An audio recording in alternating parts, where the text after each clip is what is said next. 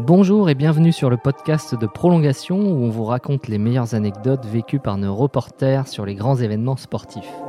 Ils couvrent les Jeux Olympiques, les Coupes du Monde, le Tour de France, Roland Garros, le Vendée Globe. Au cœur de ces grands rendez-vous de sport, ils vivent parfois des histoires insolites, surprenantes, drôles, émouvantes, dont ils se souviennent toute leur vie. Ils nous les racontent.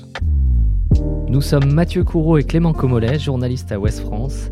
Dans cet épisode, nous retrouvons Gaspard Brémond qui a couvert 5 Tours de France et notamment une étape qui l'a particulièrement marqué. Bonjour Gaspard. Bonjour à vous deux. Gaspard, vous avez couvert 5 Tours de France. Alors la grande boucle est une aventure pour les coureurs, mais aussi pour, euh, pour ses suiveurs.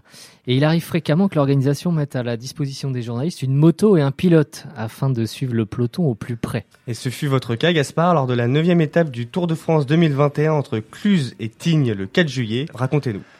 Oui, alors euh, ce qu'il faut savoir, c'est que donc ASO, euh, comme euh, vous l'avez dit Mathieu, met donc à disposition de la presse écrite généralement une fois par Tour de France une moto. donc il faut sélectionner un petit peu ces étapes avant le tour, cibler celles qui nous conviennent, celles où il y a de l'intérêt. Et généralement, les tours précédents, j'ai toujours eu de la chance, c'était des grands beaux temps, des très belles journées, de la canicule à la limite dans le sud de la France. Et malheureusement, ce jour-là, bah, c'était le déluge. C'était le déluge, la tempête sur les Alpes. Euh, c'était un dimanche de mémoire. Euh, il y avait une ambiance pesante, euh, l'atmosphère était lourde comme ça.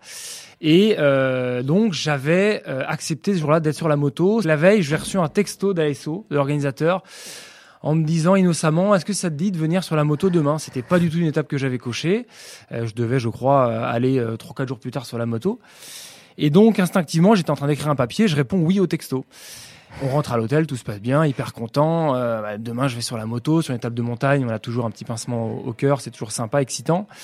Et j'avais juste oublié une chose, c'est de regarder la météo. Et donc le lendemain matin, euh, déluge, euh, des trompes d'eau, le, froid, ouais, hyper froid. les nuages devaient être à 50 mètres au-dessus de ma tête. Enfin, une journée euh, boucher de chez boucher quoi. Le calvaire a commencé, enfin surtout pour les coureurs, hein, je tiens quand même à le dire. Moi j'étais euh, j'étais sur la moto. Comment on s'habille? Ben, C'est ça le premier problème, c'est qu'en fait euh, quand on part sur un Tour de France, tu pars à moins qu'une valise donc pour trois semaines, tu prends un ou deux pulls, pas forcément de kawaii et cet mm. été-là j'avais bien sûr pas pris de kawaii donc ben, j'étais en pull donc je sors de la voiture et là coup de bol je croise Thomas Vauclair donc l'ancien coureur euh, professionnel euh, qui a porté plusieurs fois le maillot jaune. Sélectionneur des Bleus. Ouais, sélectionneur des Bleus euh, et aujourd'hui consultant pour France Télévisions.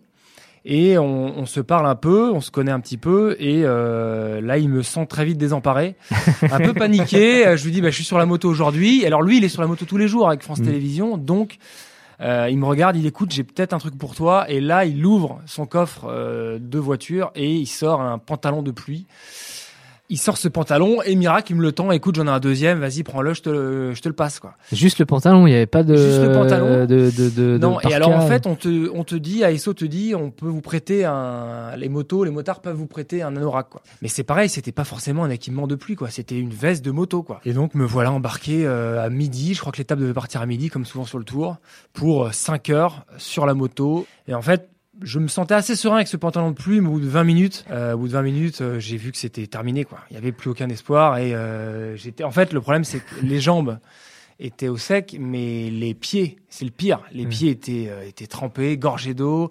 mes chaussures ressemblaient à des éponges, quoi. C'était vraiment, j'aurais pu les, les tordre et l'eau ruisselait des pompes. Et, euh... et, comment on note On prend pas de note du coup sur la moto en plus par ce temps-là Bah non, non c'est ça. En fait, le, problème c'est que j'avais un petit calepin que j'avais mis dans ma poche, dans la poche de ma veste. Ouais. Mais mon calepin était trempé au bout de 20 minutes. donc j'ai tenté de tout faire de tête, de mémoire. Donc je suis arrivé euh, 5 heures après à Tignes en essayant de me souvenir de tout ce que j'avais vu. Mais euh, c'était un peu tendu parce que j'avais absolument rien pour, pour noter. quoi. Et, et donc c'est sous l'eau et c'est sur l'eau aussi ah bah, c'est sur l'eau. Euh, le motard euh, m'a avoué d'ailleurs après les 5 heures que euh, il avait une peur bleue des descentes sous la pluie de col. Après le trajet. Après le trajet. Moi qui n'étais pas spécialement rassuré non plus parce qu'on descend quand même à 90 km/h, faut savoir, voire 100. mais je lui faisais une confiance aveugle à ce pilote. Souvent, les pilotes ASO sont des pilotes quand même chevronnés, voilà, qui passent des tests, etc. Et on descendait donc ultra rapidement et, euh, et jamais j'ai eu peur parce que je le sentais serein. Et euh, en fait, ce qui est surtout intéressant pour nous journalistes à ce moment-là, c'est d'aller vers ceux qui sont plus en difficulté, ceux qu'on voit pas à la télé en fait parce que les, meilleurs on, les aperçoit à l'image euh, sur France Télévisions donc là on, se concentre surtout sur les largués et euh, ce jour-là je me souviens très bien d'avoir vu Christopher Froome qui est quadruple vainqueur du Tour de France je l'ai vu au bout de 25 km la première ascension du jour hein, qui est une deuxième catégorie de mémoire c'était la côte de Domancy une côte euh, célèbre dans l'histoire du vélo où Bernard Hinault a été champion du monde en 1980 et, et, il était dans le groupe Eto. Le groupe Eto, c'est le, le, dernier groupe des sprinteurs, des, ah, des, des, des, coureurs qui souffrent, qui ne sont absolument pas grimpeurs. Et il était là, le visage complètement tétanisé. Euh, je crois que j'avais écrit de mémoire dans le papier qu'il paraissait 20 ans de plus. Il est déjà en fin de carrière, mais là, ce jour-là, il, faisait 55 ans. Quoi. Ça donne accès à la souffrance, en fait.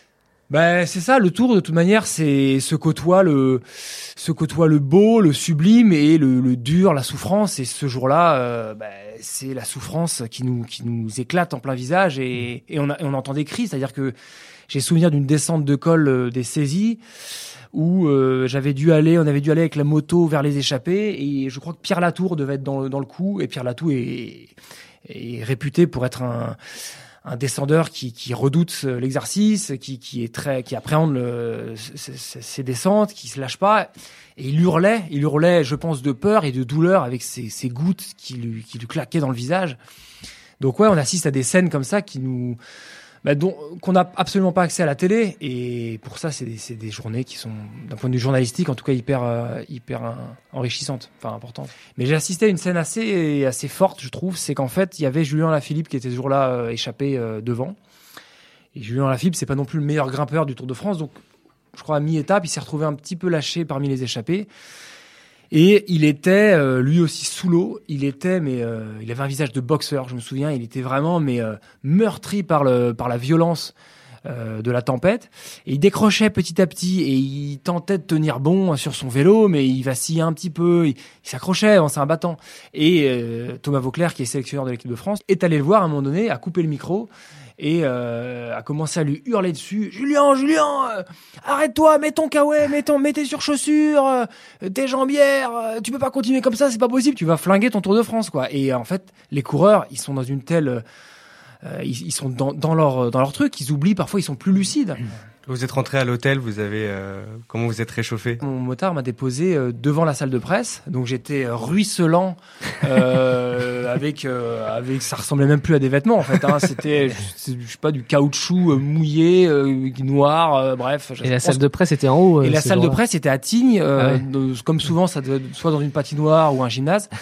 Et, et je me souviens, j'ai je suis arrivé dans cette salle je marchais en, canard un peu comme ça avec les parce que je traînais de la, de la flotte qui dégoulinait de mon pantalon et de mes pompes et je me souviens des journalistes qui m'ont regardé arriver et se sont gentiment foutus de ma gueule, faut le dire, parce que j'étais le le, le, le, le, gugus qui avait accepté d'aller sur la moto ce jour-là. Seul, l'unique. parce qu'il y avait quand même, c'était une étape à trois cols. Et donc, euh, donc je suis arrivé dans cette salle de presse, euh, bref, donc je me suis fait, fait gentiment chambrer et, euh, et je me suis surtout, je suis allé me changer, je me rappelle, mais sauf que c'est pareil on n'a pas enfin j'avais pas prévu une serviette euh, avec moi dans mon il, était dans mon sac mais le sac était à l'hôtel le soir donc pour bosser dans mon sac j'avais pas de serviette. Donc je me souviens encore d'être descendu aux toilettes et je m'étais essuyé je me rappelle le torse les pieds avec du papier toilette comme ça j'avais dû dérouler c'est pas très écolo aussi désolé mais j'avais déroulé tout un tas de papier toilette sur pour me sécher le torse les épaules voilà. Parce que du coup euh, les lecteurs ne s'en doutent peut-être pas. Mais il faut écrire dans la foulée et il faut écrire sur ce qu'on a vu donc euh, ce que tout à l'heure de mémoire. Donc euh, j'étais rincé de chez rincé. Et je me souviens qu'on est allé on a quitté la salle de presse ce soir vers 21h et régulièrement, on prend un petit coca ou une petite bière euh, le soir euh, à l'hôtel. Ça aussi, c'est des coulisses de reportage. Mais le soir, j'avais pris un grog. J'en pouvais tellement plus. J'ai pris un grog au mois de juillet euh, à Tignes. J'étais, voilà, histoire de me réchauffer. Donc la soirée, c'était terminé au coin du feu avec un, un bon grog. Voilà. Merci Gaspard. Merci beaucoup Gaspard. C'était avec plaisir. Retrouvez cet épisode ainsi que nos autres productions sur le mur des podcasts et aussi sur notre application Ouest France. N'hésitez pas à nous mettre 5 étoiles si vous avez aimé ce programme.